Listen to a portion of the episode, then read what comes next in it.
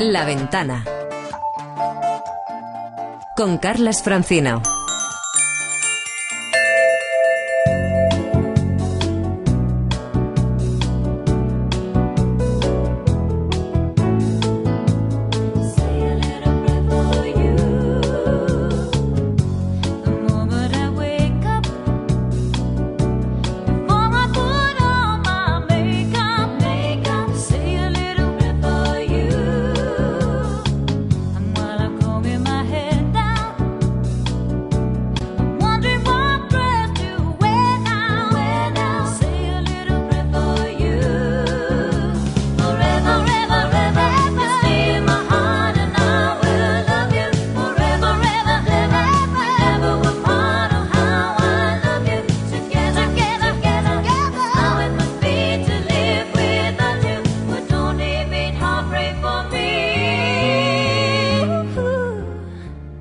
Son las 6 y 10 minutos de la tarde, las 5 y 10 minutos en Canarias. Aquí seguimos asomados a la ventana. Mañana, mañana entramos en el mes de mayo, que es el mes eh, por antonomasia, por excelencia de las celebraciones y singularmente de las bodas. No sé si usted que está escuchando la radio a esta hora, que está asomado a la ventana, tiene algún plan de boda, pero seguro, seguro, eh, que en las próximas semanas más de un oyente, más de una oyente, o estará invitado a una boda, o a lo mejor se casa justo por esas fechas. Bueno, sea como sea, Barcelona se convierte esta semana en capital mundial de la moda nupcial. Lo hace con la pasarela Bridal Week, que se celebra en el recinto Gran Vía de Firo, Barcelona, y a esta hora está previsto que se inaugure la pasarela Gaudí Novias y que lo haga con el desfile de Rosa Clara, donde podremos ver lo nuevo de la, de la temporada que viene. Está a punto de comenzar el desfile, pero la propia Rosa Clara nos atiende unos minutitos. Rosa, buenas tardes, buena tarde. Hola, buenas tardes. Que esto está a punto de empezar, ¿no? Bueno, la verdad es que sí, en cinco minutos estamos ahí. Este ritual, esta liturgia del traje de boda, por mucha crisis, por mucho cambio de costumbre, por muchas cosas que pasen, yo creo que es algo que no, que no se modifica, ¿no? Bueno, en una boda es lo más importante. De todas maneras, también eh, la crisis evidentemente nos afecta. Eh, las cientos de parejas que querrían casarse y por estar en paro no pueden, evidentemente está haciendo que disminuya el número de bodas y evidentemente nos influye, sin ninguna duda. ¿Qué vas a presentar esta tarde en el, en el desfile? ¿Qué tejidos, qué, qué, qué, colores vamos a poder ver en esta colección? Bueno, lo, el color somos clásicos en mi color, color nacarado en toda la gama de blancos. Sí. Eh, en cuanto a las tendencias, yo diría por un lado, una parte del desfile son, yo diría que está inspirada en los años 20, faldas rectas, muy fluidas, con tejidos muy ligeros, eh, con ligeras pedrerías, muy años 20, muy tanto Navi, la serie televisiva. Y por otro lado, también eh, presentamos los clásicos de la casa, vestidos de alta costura, hechos con otomanes, con brocados, con vestidos con muchísimo, muchísimo cuerpo, con tejidos con mucho cuerpo, siempre en seda. Y bueno, esto es lo que vamos a ver hoy. Una pregunta, Rosa, ¿qué, qué, es, ¿qué es lo que más ha cambiado en cuanto a moda nupcial en los últimos años? ¿Los diseños o, o, las novias? Ha cambiado todo. O sea, realmente hace unos años el, eh, la moda en novia no existía. Todos los vestidos siempre eran iguales. En este momento existe la moda en novias sin ninguna duda. Año tras año hay que innovar y hay que hacer cosas totalmente diferentes. La mujer ha cambiado muchísimo. Yo me acuerdo hace 18 años cuando yo empecé, las novias tenían veintipocos años y en este momento difícilmente vemos a una novia con menos de 30 años. Uh -huh. eh, la mujer está muy informada, tiene mucha cultura de moda, Internet seguro que ha ayudado a ello y, y, ha cambiado pues completamente la mujer y ha cambiado también evidentemente la forma de que vestía el día de su boda. Pues mire, Rosa, nos gustaría que te quedaras un minutito solo para saludar a alguien que tiene menos de 30 años, que está a punto de casarse y que su vestido de boda va a llevar la firma de Rosa Clara, precisamente. ¡Ay, qué bien! Saludamos qué bien, a qué bien. Inés Müller. Inés, buenas tardes. Hola, buenas tardes. Hola, Inés. ¿Te está escuchando Inés, Rosa Clara? Enhorabuena. Enhorabuena sí. por tu boda, lo primero. Gracias. ¿Qué día te casas? Por el vestido. ¿Qué día te casas, Inés? El 21 de septiembre. En Barcelona. En Barcelona, sí. Por, la- por la iglesia, por lo civil. Por la iglesia. Ya sé que no te podemos preguntar cómo va a ser el traje, pero No, no, ese es yo qué sé, algún detalle. em, em, ¿Cuántas pruebas has hecho ya? Eh, La verdad es que para, bueno, he hecho tres que son bastantes, pero porque bueno, me los me he estado mirando varios cortes y varias Sí. cosas y, y soy bastante indecisa, pero creo que ya ya nos acercamos a- al que va a ser definitivo. Rosa, ¿cuántas pruebas se puede hacer una novia de promedio para quedar satisfecha con el, con el vestido, con el traje? Yo creo que con un par de pruebas suficiente, pero si el vestido requiere tres o las que hagan falta, no hay problema, en nuestras tiendas se le hacen. Inés, ¿y tú por qué eliges Rosa Clara? Pues bueno, la verdad es que busqué en varias tiendas de distintas y, y bueno, y los de Rosa Clara me convencieron porque bueno, se nota el, para mí el tejido y, y, y sobre todo que yo me sentía más cómoda con sus, con sus diseños, con los primeros que me probé. Oye, ¿cuánto te va a costar el traje de novia? Ah, eso no se puede decir. Ta- También, ta- también es secreto. También es secreto. También es secreto. Oye, Inés, que te vaya todo fantásticamente bien. Vale, muchas gracias. Felicidades y un beso. Gracias, un beso. Bueno, pues este, eh, Rosa, no sé si es el, el perfil, el prototipo de, de clienta. Sobre todo lo digo por la edad, por lo que comentabas antes, ¿verdad? Sí, sí, sí, son más mayores, sin duda. Oye, ¿qué puede costar un, un traje de boda? Bueno, en la tienda hay precios muy variados. La horquilla, Y, vamos. y la verdad que eh, cualquier novia que qui- quiera un vestido de rosa clara puede encontrarlo. El precio no tiene que ser un inconveniente nunca. Me gustaría comentar una cosita y te dejamos ya porque sé que estás ahí con los últimos es que arreglos. estamos esperando a inaugurar el desfile que colguemos. Solo una cosa. En una época donde se habla y se valora tanto la figura del emprendedor, yo me gustaría recordar brevísimamente a los oyentes de la ventana que, que- que Rosa Clara es un ejemplo de persona emprendedora y arriesgada, que hace 20 años empezó a explorar un territorio que no conocía, porque Rosa Clara estudió para ser abogada, ¿o no? Sí, sí, sí. La verdad es que sí. Lo que pasa que, bueno, yo creo que, que es importante que los que quieran empezar ahora tengan más ayuda de la que yo tuve. Y, y bueno, que hay muchas renuncias en ser un buen emprendedor, pero al final yo creo que compensa. Seguro. Hay que animarse, ¿no? Exactamente. Bueno, Rosa Clara, muchísimas gracias por asomarse a la ventana. Exacto. Gracias a vosotros. Un beso a todos. Mucha suerte. Gracias. Adiós. Adiós.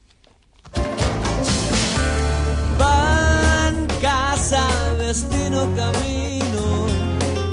De ti volví a aprender del bosque, de tu alegría, de manos, de tu sereno misterio.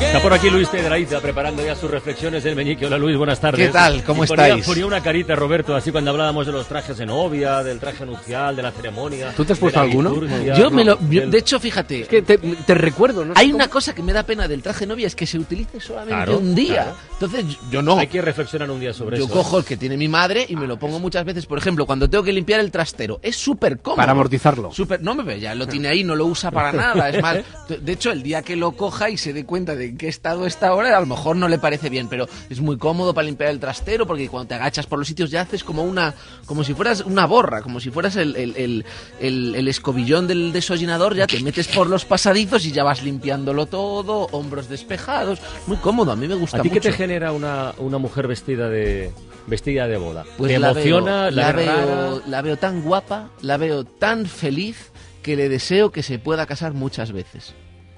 Bueno, ¿Cómo te me has quedado, Carlas? Le digo, ojalá te puedas casar. dándole, dándole vueltas a la frase. Bueno, eh, vamos a cambiar de tercio. Sigue Luis Pedraita preparando sus reflexiones del, del meñique y vamos a, a meternos de lleno, aunque sea de manera indirecta, en el mundo del, del paro y el empleo, del empleo y el paro. Vamos a ver, en España ya sabemos cómo estamos, conocemos los datos de la EPA de la semana pasada y conocemos la tendencia creciente cada vez más de la vida fuera de, de nuestro país. Vamos a contaros hoy una historia particular, que si tiene final feliz, va a ser un final feliz, pero de los de, los de AUPA. Vamos a saludar a un madrileño que va a optar, porque figura entre los 25 finalistas, ojo, había miles y miles y miles de aspirantes a lo que les vamos a contar. Está entre los 25 finalistas a lo que podríamos considerar uno de los mejores trabajos del mundo, sin duda. Es un programa puesto en marcha por el Departamento de Turismo de, de Australia que ofrece seis puestos de trabajo con una duración de seis meses y un salario de 80.000 euros. Vienen a ser casi mm, 14.000 al mes. Adrián Fernández, buenas tardes. Hola, muy buenas tardes. La primera pregunta, eh, ¿qué has tenido que hacer para quedar finalista? Llegar entre, entre estos 25 últimos. Pues eh, lo primero que se nos pedía era la creación de un vídeo Sí. en la que expresásemos eh, por qué nosotros éramos la mejor persona, el mejor candidato para cubrir ese puesto. Y de la mejor manera posible. Ese vídeo no podía durar más de 30, mm, más de 30 segundos y no podía ocupar más de 200 megas. Y ahí en este vídeo pues se crea y ha hecho muchísima gente. Y con ese vídeo es lo que se ha usado para la preselección para esta, para esta fase. El puesto es cuidador de una reserva en Australia del Sur, ¿no? Sí, exactamente. ¿Y, y, y qué mostraste tú en tu vídeo? Pues en mi vídeo se hizo como una especie de collage en la pared de mi salón, en el que va grabando pues un montón de fotos de objetos que yo he tenido en mis viajes, de mis aventuras y de mis animales, obviamente. Y el vídeo acaba pues eh, enfocando uno de mis terrarios, donde están uno de mis reptiles, y salgo yo pues diciendo que yo soy el mejor para el trabajo y que espero verles pronto. Porque Adrián Fernández, a que lo sepan los oyentes de la ventana, es biólogo. Sí, yo estudié biología en su día y después, eh, debido a bueno, la situación económica mundial y española, pues eh, decidí estudiar un máster por ampliar mis, mis estudios y mis conocimientos. Hice un máster sobre energías renovables, ingeniería y bueno, después de- del máster igual. eh, la crisis seguía igual, todo seguía igual, el paro en España iba creciendo y encontré un trabajo rápido Ujú. como probador de videojuegos que fui evolucionando, evolucionando, evolucionando Anda. y llegué a ser jefe de proyectos en- en pocos años. En una empresa de videojuegos, un biólogo, qué curioso. Sí, muy curioso, pero es lo que nos lleva a la crisis, yo creo, y estas situaciones, hacer cosas que que son curiosas. Oye, el día 15, que precisamente es el día de, el día de San Isidro, se sabrá si, si tu trabajo ha convencido tanto que eres uno de los tres elegidos que va a Australia para hacer ya la definitiva, la entrevista personal. Eh, tiene magia ese día, ¿eh? Al menos, no sé, puede ser una señal de buena suerte. Espero, espero que lo sea. Estoy muy muy nervioso con todo y, bueno, intentando llevar mi candidatura lo mejor posible, porque ahora lo que tenemos que hacer es, bueno, lo que estoy haciendo, intentando pues exponer mi candidatura lo máximo posible para que toda España me conozca, bueno, parte del mundo, para poder conseguir el mayor apoyo posible. Oye, ¿tú has estado en Australia? ¿Lo conoces? Sí, yo estuve Ah. en el 2011. eh, siempre ha sido un sueño que he tenido desde hace mucho y hace un par de años pues pude cumplirlo. Y estuve aquí un par de meses eh, recorriendo un poco el país y descubriendo un poco todo. ¿Y alguna vez, en el, en fin, en el mejor de tus sueños, te has imaginado cobrar 14.000 euros al mes? No, para nada. Ya no es solo cobrar 14.000 euros al mes, porque yo creo que llega un punto en, en esta competición y en el punto en el que estoy ahora que, que ya no lo piensas. O sea, piensas que vas a conseguir un trabajo que es casi inmejorable y no piensas en la remuneración. Obviamente es un, es un sueldo que, que es muy llamativo y, y que está muy bien, obviamente no lo, vamos, no lo vamos a negar. Pero yo creo que la ilusión ya es más por, por cumplir una meta, por llegar a un, por cumplir un sueño, por llegar a un, a un fin. Pues Adrián Fernández, que, que lo consigas, amigo, que tengas muchísima suerte. Pues muchísimas gracias. Un abrazo Eh, grande.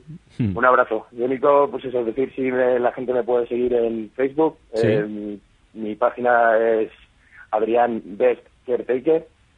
Y me podéis seguir en Facebook, en Twitter, que también soy Adrián Clamido.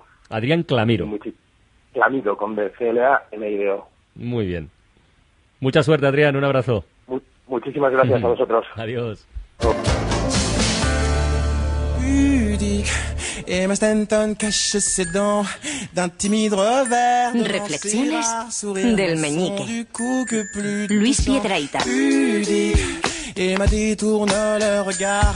Les yeux en disent bien trop plus qu'il n'en faut. Et puis les siens se mettent un roman. Pudique. Bueno, este próximo fin de semana están de enhorabuena los oyentes y no oyentes de la ventana de Alcoy y de Elche. Porque el día 4 en Alcoy y el día 5 en Elche va a estar ni más ni menos que Luis Piedrahita. Así que podemos imprimir carteles y fotocopiarlos. Allí estaremos, para, para- efectivamente. para repartirlos Efectivamente, por sí. calles y plazas. Y ahora que lo mencionas, Carlas, ahora que lo mencionas, hoy voy a hablar de unos seres bastante gigantescos. Bastante. Bastante gigantescos que lamentablemente, como los grandes saurios, tienden a la extinción. ¿Están en Australia? ¿Hablas de algo de...? No, hablo de las fotocopiadoras, que sí están en Australia, pero también están en el resto del mundo. Y es que una fotocopiadora ese tamaño no tiene razón de ser, Carlas, ¿No? Roberto. No, ese tamaño no. tiene explicación. Es el único electrodoméstico que sigue teniendo el mismo tamaño que cuando se inventó. Eso no lo ves en ningún otro electrodoméstico. No, no ha evolucionado. Además, están hechas de ese, de ese material eh, color vainilla. Indefinido, un color, es un color indefinido. Ese color poroso, además, co- un color poroso entre gris y vainilla. No es que sea gris o vainilla, es que es vainilla Es se va poniendo gris. es un color guarro. fotocopiadora. Es un color guarro, es un color guarro, hay que decirlo así. Color Es un color guarro. es un color Sí, guarro, Mm, sí. porque ese material no es para ese lugar tan inhóspito. La fotocopiadora, todos lo sabemos, va a estar en un lugar inhóspito. Hazla entonces de un color más sufrido. Claro. Si no es como irte con un traje de novia a la guerra, va que se va a manchar, no queda bien. O con un traje de comunión a limpiar el sótano como hago yo. Yo Eso no está marinero. bien. De marinero. Un traje de marinero, sí. Caramba. Existen documentos gráficos. Que Está lo, que bien, lo ¿eh? comprueban. Sí, me Llegando- dormí, llegar me dormí, remando. me- no, me dormí, me dormí. Sí. La única foto que tengo de la primera comunión es vestido de marinero y durmiendo. Estabas meditando. Exacto, sí, Vida que interior, que vida estabas interior. Reflexiones del meñique. Pero bueno, sin, sin ir más lejos, claro, las fotocopiadoras tienden a vivir en lugares hostiles tales como el cuartito de la fotocopiadora, También, ¿eh? ministerios y tiendas de fotocopias. También, también. Posiblemente esos tres sean algunos de los lugares más horribles que hay sobre la faz de la Tierra. Tiendas de fotocopias. Has estado allí, ¿verdad, Roberto? En las tiendas fotocopias, las tiendas de fotocopias son como Mordor directamente. Son un lugar espantoso donde demonios subalternos ofrecen y ejecutan tormentos horripilantes. Ese ruido constante de tienda de fotocopias que hace ese, ese calor raro, ese calor que hace como a un calor mecánico. Calor de fábrica. Sí, un olor como a sudor de folio. Un- olor de folio. Sí, eh, que, que huele a axila de, de folio. Ese, ese tubo halógeno que no sabe si encenderse, que está arriba en el techo, que está ahí, que se enciende, que no, balbuce- tartamudeando. Y allí dentro, en ese lugar tan inhóspito y hostil, vive el reprógrafo. Que parece un insulto. Parece un ¿verdad? insulto. Eres un cual. reprógrafo. Es lo peor. La- que, reprógrafo. Además parece, tu padre es un reprógrafo. De hecho, da mal rollo, ¿eh? Tú dices, se ha desarticulado una red re- de reprografía infantil y da como... ¿A qué, te- ¿A qué se dedica tu padre? No, no, no. No, No, no quiero decir reprógrafo. Sin embargo, es gente, pues hoy es profesional de una, de una, de- vamos, es una cosa que te pones tú a hacerla y no eres capaz. Es complicadísimo. Cier- cierto es que el reprógrafo es un alma torturada, torturada. Oh. Se puede decir torturara también, dependiendo de si lo quieres decir bien o Mm. mal. Pero en este caso, vamos a decir torturada. Yo he visto reprógrafos macho, ¿eh? por ejemplo, que han perdido ya la sensibilidad en las retinas, que hacen sí, hacen las fotocopias mirando a la luz fijamente, sin poner la tapa, les da igual. Ese reprógrafo yo lo he visto, que hace chin, chin, que le da, le da igual todo. Esos tíos pueden mirar a los eclipses sin radiografía de por medio, los miran a la cara, incluso leer la Biblia en un sillón de masaje encendido, gente con una vista especial. Sabemos muy poco de esa, de esa luz que baña al reprógrafo, de esa luz de la fotocopiadora. Solo sabemos una cosa. ¿Qué?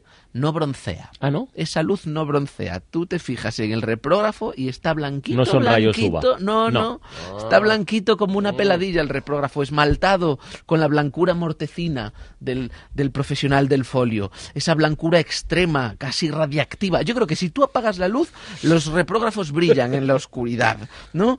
Pero, pero sí que hay que decir lo que decíamos antes, que son seres superiores. Tienen un talento que hay que, hay que reconocerlo. O sea, tú ponte a hacer fotocopia de un DNI por las dos caras y que coincidan en el mismo papel. Puedes tardar seis meses en hacer eso. Y ellos no, fum, fum, en un momento lo tienen ya cuadrado. Eso es, eso es maravilloso. Yo he intentado hacerlo y es, y es imposible. Y poco a poco, este arte de escenario se está perdiendo. Vale. Las nuevas generaciones vienen muy preparadas y la fotocopia ya está casi, digamos que tiene una sustituta. La fotocopia, sí, sí, sí, la fotocopiadora. La fotocopiadora ha tenido una hija que le va a quitar el puesto. La impresora. Es verdad. La Es impresora verdad.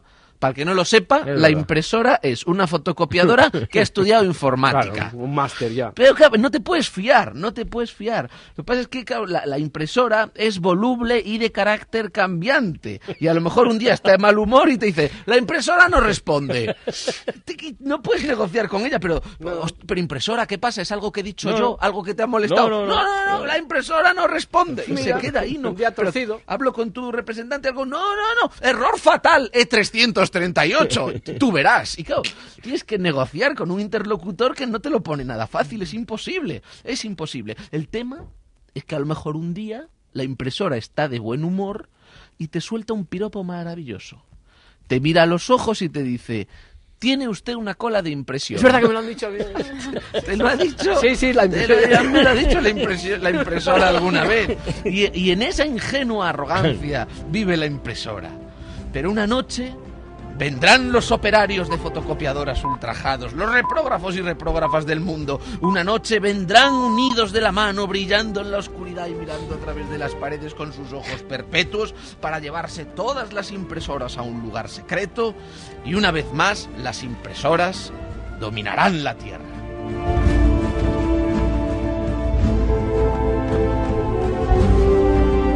Mezclan de Cementerio de los Elefantes y Terminator. Sí. Este último pasaje, ¿verdad? Algo parecido. En homenaje. Algo Me parecido. estaba imaginando. Bueno, si no quieren imaginar, sino ver, incluso tocar, Palpar. ¿eh? palpar a Oler. Luis Piedraíta este día 4 de mayo en Alcoy. En Alcoy. En Alcoy. Sí, sí, sí, en el Moros Teatro. Calderón de Alcoy. Para esta noche que hace falta más moral Moros, que el alcoyano. cristianos y Piedraíta. Y el día 5 en Elche. En Elche. Pues allí nos vemos. Mucha amigos. suerte, amigo.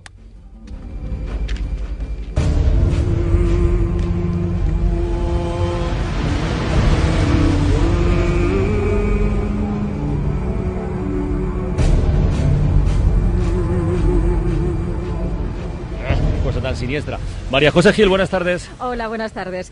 ¿Habéis leído La ridícula idea de no volver a verte? Rosa Montero se dirige a nosotros en este libro vivo, lleno de anécdotas y reflexiones sobre nuestra sociedad, el papel de la mujer y del hombre, el dolor, la vida.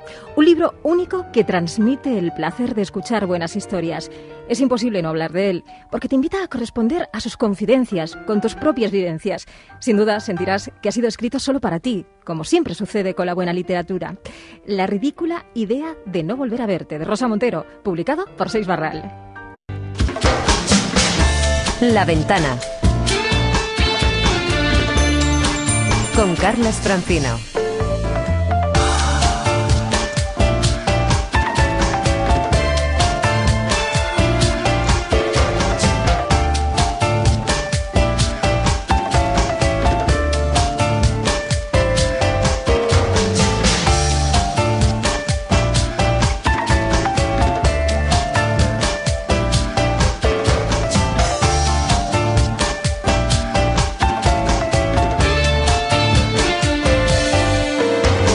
Faltan 20 minutos para que sean las 7 de la tarde, las 6 en Canarias. Aquí seguimos con Roberto Sánchez asomados a la ventana.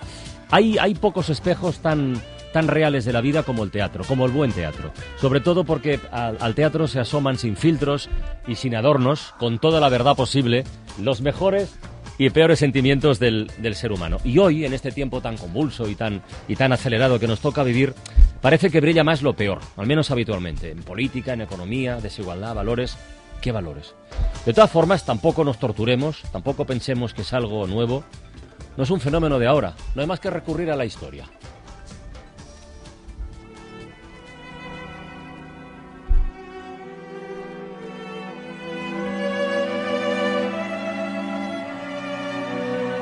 Casi todos podemos soportar la adversidad, pero si queréis probar el carácter de un hombre, dadle poder. Abraham Lincoln. an denen sich nicht die Geschichte sondern die selbst Geschichte machen.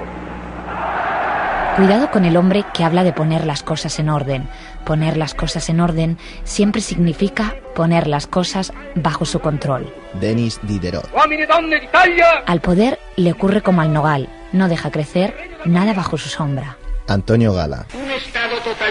La guerra es el arte de destruir hombres, la política es el arte de engañarlos. Jean Le Rondalando. Chilenas y chilenos, hemos llegado a un momento verdaderamente histórico. El poder tiende a corromper y el poder absoluto corrompe absolutamente. Lord Acton.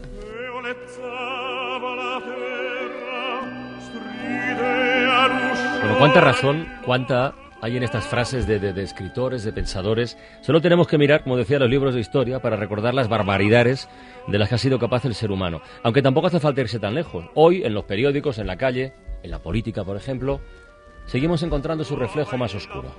Bien, lo acaba de decir, el partido necesita un líder. Y todas las encuestas demuestran que debe ser usted, de lo contrario, es probable que la izquierda obtenga otra victoria. Pero si usted lidera el partido, con su prestigio y su trayectoria, la gente le votará de forma masiva. a menos que... A menos que qué, señor. Que alguien quiera ensuciar mi nombre. No me haga reír. ¿Quién podría querer hacer algo así, no? No sé, ingenuo. Te aseguro que no faltan candidatos. Incluso entre los nuestros.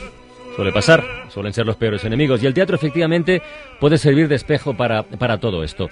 Lo podemos comprobar estos días en el Círculo de Bellas Artes en Madrid con la obra Poder Absoluto, de la que acabamos de escuchar un, fragmento. Escrita y dirigida por Roger Peña, nos muestra las tripas del poder, el precio de la codicia, de la avaricia, de la ambición. Además confirma, por si no sabíamos, que Hobbes acertó y de qué manera cuando dijo aquello de que el hombre es un lobo para el hombre. Está protagonizada por Emilio Gutiérrez Cava y Eduard Farelo. Emilio, buenas tardes. Muy buenas tardes. Eduard, buenas tardes, buena tarde. ¿Qué tal? Buenas tardes. Emilio Buena está en tarde. Madrid y Eduardo en Barcelona. No, no será para no morderse como los lobos. ¿Eh? No, no será o sea, exactamente para eso, ¿no? Es que Eduard tiene su familia en Barcelona y aprovecha el día de descanso para irse a Barcelona, sí. Aclaremos, aclaremos que la obra está ambientada en, en Austria, está escrita hace ya, hace ya seis años, y sin embargo, eh, no sé, tanto Roberto como un servidor, que hemos tenido la oportunidad Parecía de antes de ayer, verla, ¿no? hay ni un solo momento donde no pienses que eso puede estar ocurriendo aquí. Bueno, seguramente está ocurriendo algo parecido aquí. Sí, bueno, el autor dice que lo bueno es que es una ficción, pero lo malo es que podría ser verdad. Y bueno, sí, realmente ocurre eso. Está basada en un hecho real, le pasó a Kurt Waldheim, al Sí, de la. ONU, que fue presidente de Austria y que luego había tenido un pasado muy nazi y muy estupendo en un campo de concentración en yugoslavo. Y la obra está basada, como muy bien has dicho, en Austria y en 1992 o 93 aproximadamente. Antes de que ocurriera todo esto que Bueno, nos ha estallado la cara. Antes de que ocurriera Eduard, pero eh, yo recuerdo que la obra se estrenó en Barcelona en noviembre de 2012, Doce, sí. eh, justo en plena campaña electoral. Y oye, mm, ha sido estrenar la obra y ha sido como dar el pistoletazo de salida para muchas y muchas cosas de este calibre y de este cariz, ¿no? Sí, sí, bueno, con Emilio lo comentábamos, ¿no? Uno tiene No un- parecen detectives de momento obra. No. Pero, pero- Pero por el resto uno tiene la sensación de que los acontecimientos no nos pasan por encima. Es verdad que mm, yo, yo pienso que la reacción del público en torno a la función ha ido variando a medida que los acontecimientos han ido cambiando durante estos meses, ¿no? Eh, la reacción del público en Barcelona, pues, era, era una reacción más distante de decir, bueno, es verdad lo que están planteando estos personajes. Ya hemos llegado a Madrid ya y de vez en cuando es un entre el público que te hace pensar, como diciendo, pero si esto es lo que leí antes de ayer en la En Madrid página vosotros, número vosotros 2. no podéis verlo porque estáis a lo vuestro en el escenario, pero si hay un gesto que se repite bastante a menudo, que es miradas de espectadores y cabecear. O sea, Ah, a sentir con la cabeza y decir, sí, sí, claro, claro, claro, claro, claro, claro, pues esto. Que sepan los oyentes, en cualquier caso, que esto es i- incluso más, es mi opinión, ¿eh? incluso más que un texto sobre o contra la corrupción en la política. Es un, yo creo que es una eh, disección en vivo de la, de la condición humana. Sí, yo creo que efectivamente la ambición y el, el- la ambición de poder es una cosa que conlleva el, el ser humano y eso es lo que realmente se refleja bastante en poder absoluto. No solo el hecho de que un político veterano le diga a uno joven, hágame usted un encarguito absolutamente envenenado, sino todo el, lo que arrastra la, la codicia, sobre todo además lo dice el personaje. O sea, ser presidente de mi país es lo máximo que me puede llegar a suceder. Para mí, usted, ser presidente del país, lo máximo, la máxima expresión de la vida de una persona es ser presidente de un país, pues qué triste, ¿no? En fin, bueno, qué triste para la condición humana. Hay algunos duelos dialécticos, hay algunos pulsos, hay algunos momentos de intentar desmontar un personaje al otro en sus argumentos en esta Mm. obra que resultan resultan muy interesantes, la verdad. Debo admitir que su candor me conmueve. Mm. Sea realista. Las acusaciones siempre hacen daño, tengan o no una base sólida. Si alguien pone en marcha el ventilador, la mierda lo salpica todo. Y cuanto más inmaculado es el destinatario, más escandalosa resulta la mancha. Sí, sí, visto así. Todos tenemos un punto débil, algo que ocultar. No, no, usted no. Mire, está empezando a ponerme nervioso. ¿Qué cree? ¿Que estoy Gandhi?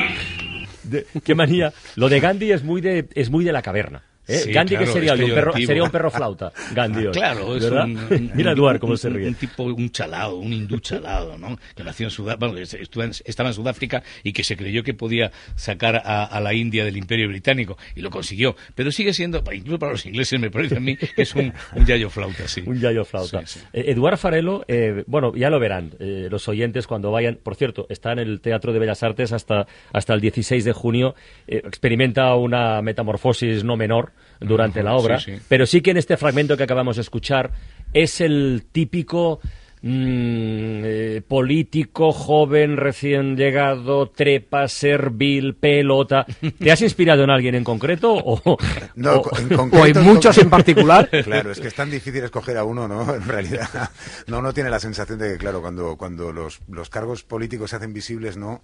Es porque han eh, empezado a comulgar en determinadas a- o- o- con determinadas cosas, ¿no?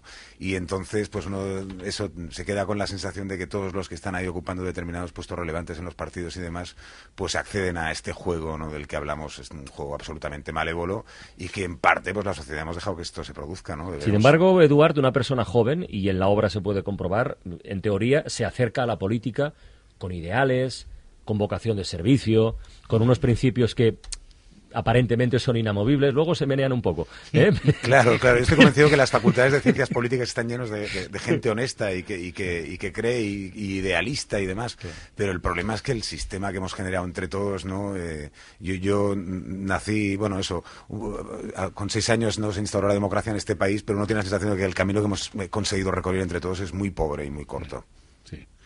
Sí, es cierto. Yo eh, suscribo las palabras de mi contrincante político. En este es, un, es, un, es un ejercicio teatral muy interesante y, y yo creo que de alto riesgo el que ejercen Emilio Gutiérrez Cava y Eduardo Farelo, porque es un combate, está, está entre partida de ajedrez y, y- póker, y en algún momento uno teme que pueda ser combate de boxeo. No, no- no- no revelaremos si llega a serlo o no, pero es un un- una pugna dialéctica muy interesante, muy guapa. Sí, yo creo que, que Roger Peña ha hecho un texto muy interesante. Los thrillers políticos eh, son muy escasos, por desgracia, en el teatro español, y que de pronto un autor español haga una cosa así es estupendo. Eh, la obra la van a representar en Dinamarca, la van a representar en Suecia. El otro día había unos señores mexicanos que dijeron, me dijeron, ¿por qué no la llevan ustedes a México esta obra? Eh, porque, claro, realmente eh, es, es una obra que tiene una carga política y sobre todo dialéctica muy interesante, cómo va diseccionando el poder, cómo llegas a las pasiones personales, eh, cómo una persona, como es el caso de mi personaje, solamente aspira a ser presidente de un país y por eso es capaz de cualquier cosa. Y dices, ¿esto se puede, puede ocurrir en la política realmente o en la economía? Ocurre. Ocurre, ocurre. Con, con unos tirantes, algún recuerdo a Fraga lo tendríamos en mitad de la obra. ¿eh? Al- alguno, alguno, alguno. Eh, Eduard, ¿sí, o no? Eh, Sí, sí, hay algún momento que, que- que- Emilio con tirantes que el personaje de Emilio se enerva, ¿no?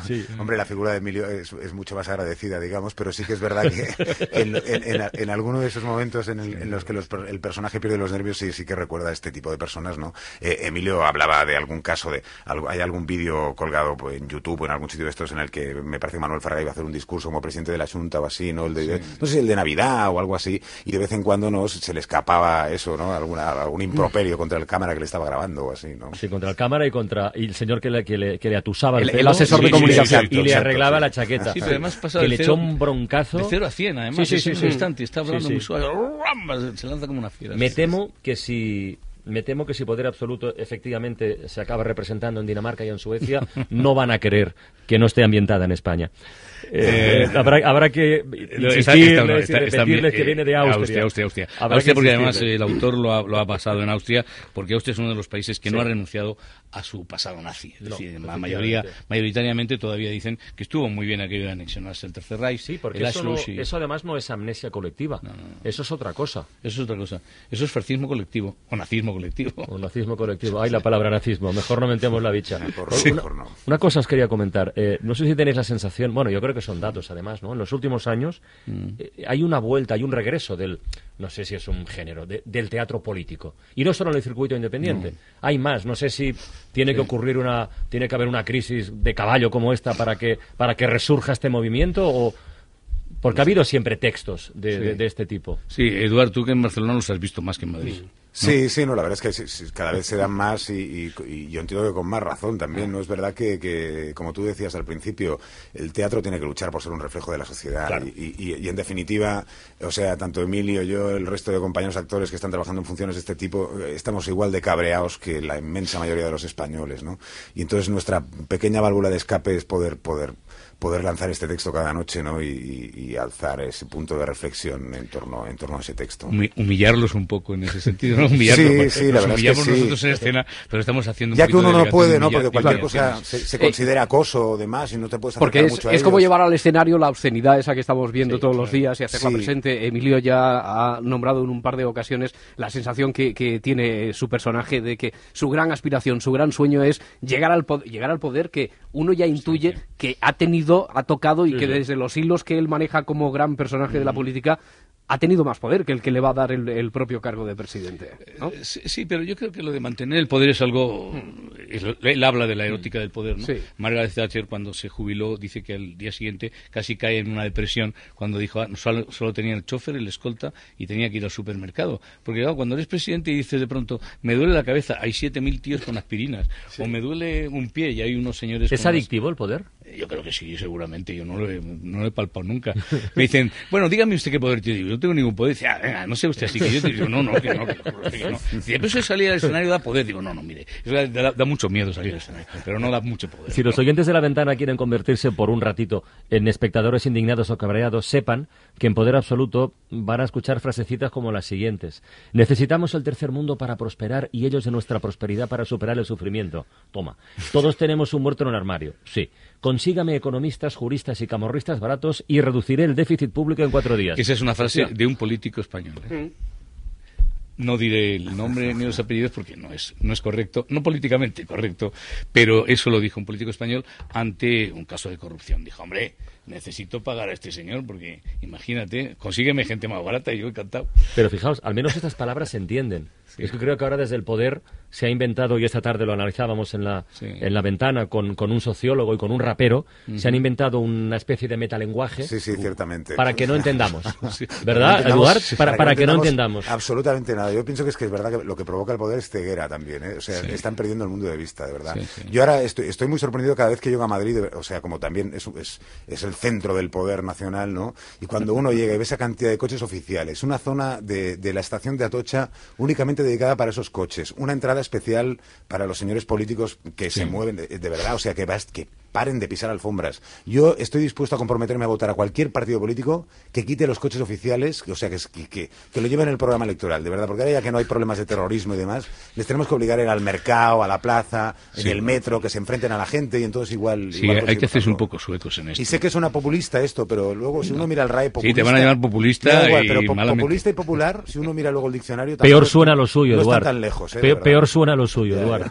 Oye, por cierto, ¿os consta que algún político o política Sí. haya venido a ver la obra Sí, Madrid sí, a Barcelona? Sí. han ido en- en ¿Se puede Barcelona. comentar? ¿Lo habéis hablado con ellos Sí, luego? sí, tal? Eduardo, di- dilo de Barcelona que lo digo. Lo de Valencia lo digo yo. Vale, perfecto. No, pues sí, sí, en Barcelona eh, vino el, conse- el Consejo de Cultura y, y Ah, estuvo el otro día en la ventana, Ferran Sí, la verdad es sí, que además señor. es un tío muy comprometido con su, con, con su, con- con su trabajo y, y va a ver todo lo que puede de teatro y demás y nos consta que salió tocado de la función, ¿no? Porque a pesar de, de eso, de decir que es una función en la que se habla de homicidios y demás, pero yo, yo pienso que al final el, el discurso que hay en torno a la política y lo que debería significar, pues les toca y les toca muy profundamente, ¿no? Y en, en Valencia estuvo Carmen Albor y estuvo Ah. la, la consejera de Cultura de la Generalitat Valenciana. O sea que, que nos conste estos tres. Debe haber por ahí algún emboscado. ¿Y qué comentarios hicieron en Valencia, si se puede saber? Eh, no, no, eh, por nada, ¿eh? pero Valencia... no, en Valencia dijeron, como- no, no, está muy bien, está muy bien esto y tal. ¿Qué cosas pasan en Austria, no? Sí, claro. Sí, sí, exacto, sí, eso es un poco la cosa. Estos países del centro de Europa, ¿cómo son? Oye, em, ¿os puedo preguntar una cosa? Hagamos un momentito de ficción, que el teatro también sirve para eso y la radio todavía más. Mm. Si quisierais, Mm. o pudierais, o tuvierais, Mm. que dedicaros a la política, oye, que puede pasar, que nunca se sabe. Eh, ¿Qué es lo primero que, iba a decir, cambiaríais? No, ¿qué haríais? La primera decisión, el primer tema al que le meteríais mano, eh, lo primero que haríais, de verdad. Yo, mira, yo, como no se puede contestar en, en serio esta pregunta. Bueno, pues, bueno, bueno, sí, bueno, sí, bueno, eh, bueno. pero yo- Cuidado, eh, mi- que visto lo visto. Ya, pero mi, bueno, mi altura intelectual no da. Pero yo, entonces, lo que sí que haría es, durante tres meses, subiría el IVA del fútbol al 48%. Ah. y luego, al año lo prohibiría, absolutamente ya. Que- Quedaría el fútbol prohibido. Sé que estoy haciendo muchos amigos en este momento. No, no, ¿eh? mucho- te estás haciendo mucho daño. Tú- prohibiría el fútbol de manera definitiva, de una manera eh, absolutamente dictatorial. Lo del 48 que dices tendrá que ver con el 21, ¿verdad? Bueno, con el 21 y que el fútbol me parece que pagan un, un- un impuesto de valor añadido muchísimo Bueno. más bajo que el nuestro, ¿sabes? Bueno, esta es la próxima a- burbuja que se va a Aparte de que les pinchar, perdonan pues. la seguridad social y todo eso. me Exacto, parece- esta es la en próxima fin. burbuja, no, no que se va a pinchar, que hay que hay que pinchar. pinchar. Y, lo dice, y lo dice un futbolero, ¿eh? No, no, por eso. es la burbuja que hay que pinchar. comunidad No, sí, yo del juego del fútbol estaríamos todos... eh, Es precioso, ¿no? Pero todo lo que mueve alrededor, ¿no? Y esos palcos y esa cosa a mí me produce también... Y Emilio, desde la veteranía en la política. Yo desde la veteranía empezaría cambiando el sistema de funcionamiento de los partidos, interior de ellos, ¿no? Es decir, la elección de candidatos, la forma de, de elegir candidatos y, y todo un código deontológico de lo que tendría. Eh, pero en cada partido, o los partidos mismos. Empezaría por ahí, porque cambiar leyes es muy complicado luego, parece, parece mentira, pero cambiar leyes requiere muchísimo tiempo, no solo redactarlas, sino incluso eh, aprobarlas. Y eh, me parece que lo primero es una catarsis de la propia sociedad española, ¿no? El, el ciudadano español tiene que pensar que si tiene esos políticos es porque son un reflejo de lo que en algún momento han sido o hemos sido. No son marcianos aterrizados No, no, eh, claro, inopinadamente no son de no se sabe no dónde. son otros, son- son hijos Oye, y con los directores y directoras de casting tan buenos que hay en España, Mm. de teatro, por ejemplo, no podríamos trasplantarlos a la política para que hicieran la selección. Sí, pero es que hay que tener un alma de político y no- yo no creo que la tengan. Y nosotros, personalmente, a mí me dicen, yo por ejemplo, lo que está haciendo mm, mi, mi colega Tony Cantó es admirable porque yo no sé cómo resiste. Oye, mira, no toques, no sé cómo no toques resiste. Tony Cantó, que es que hoy, no sé si lo sabéis, pero No ha sé. tuiteado una noticia de hace cinco años, como si fuera de hoy. Bueno, pues no, es no, que, claro. que- a todos, que a todos pero, nos pasa. eh, Pero, y que- por eso yo, yo sería incapaz de hacer eso, porque hay que tener una, un- una piel especial o un alma especial. No digo si mejor o peor, pero hay que tenerla. sí. Oye, una pregunta, y enlazando con lo que decía Eduard Farelo, y cuando eh, os enteráis de la noticia del 21% del IVA cultural, Mm. ¿qué pensáis? Mm, ¿Nos han matado? Eh, Yo pensé en una cosa. Yo soy, yo muy paranoico, pero solo pensé conspiración. ¿Sí? Sí. Conspiración. ¿Y lo Me vino la guerra de Irak a y la lo cabeza. sigue- y lo sigues pensando? L- Sigo pensando que hay algo de eso, sí. Nadie me lo va a decir, nadie va a tener el valor de decirlo, nadie va a exponerlo, pero hay algo de eso detrás. No puede ser tan tan tan tan, tan opaca las cosas como para subir ahí de, go- de golpe en la cultura y dejar la pornografía al 3. Los libros pornográficos Que sí, que sí, que sí, que sí. eh, conspiración. Ahora, insisto, yo soy muy paranoico y, y a lo mejor pues hay que tomarme como un demente, no como una persona. ¿Tú te apuntas, Eduard, a la teoría? Sí, sí, probablemente. Quiero decir que al final uno lo que tiene que hacer es comparar con el resto de, de medidas que se toman, ¿no? Entonces, bueno, es lo que hablamos. Yo, yo entendería que el, que el IVA del, del teatro estuviera, eh, o de la cultura estuviese en el 28%, si respondiera luego a- al resto de cosas, ¿no? Pero Claro. claro. cuando la pornografía o el fútbol están pagando un IVA mucho menor, pues uno no acaba de entender. Eh, eh, sé que hemos sido muy molestos con determinados partidos políticos y que somos muy pesados y que no entramos en no sé, que no hacemos demasiado caso. No pesados son ellos. Eduard Farelo, Emilio Gutiérrez Cava, eh, muchísimas gracias Gracias. por asomaros a la ventana. Mil gracias por dedicar un rato al teatro. Poder absoluto en el Teatro Bellas Artes en Madrid hasta el próximo 16 de junio. Hasta siempre, amigos. Hasta pronto. Hasta siempre.